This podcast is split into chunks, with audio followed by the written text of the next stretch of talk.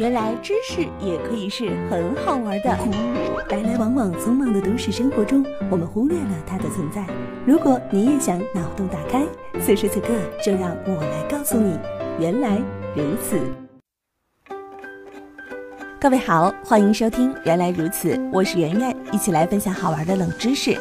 今天要和您来说的是，蚂蚁从六十层大楼上掉下来会摔死吗？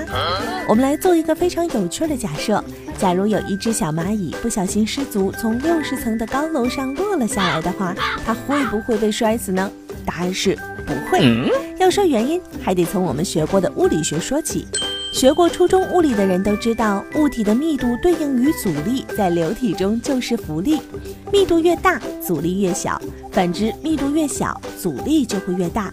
而浮力是物体由进入流体的体积来计算的。同时，质量会产生重力。根据公式，重力和浮力的差值除以质量等于加速度。而蚂蚁掉落到地面所受的冲击力和动能，就决定它是否会被摔死。那么蚂蚁所受的冲击力有多大呢？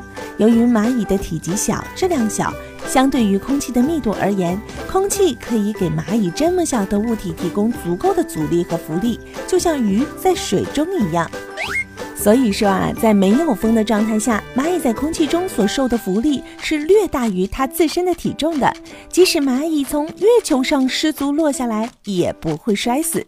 如果风大一点的话，蚂蚁可能会一直在空中飘。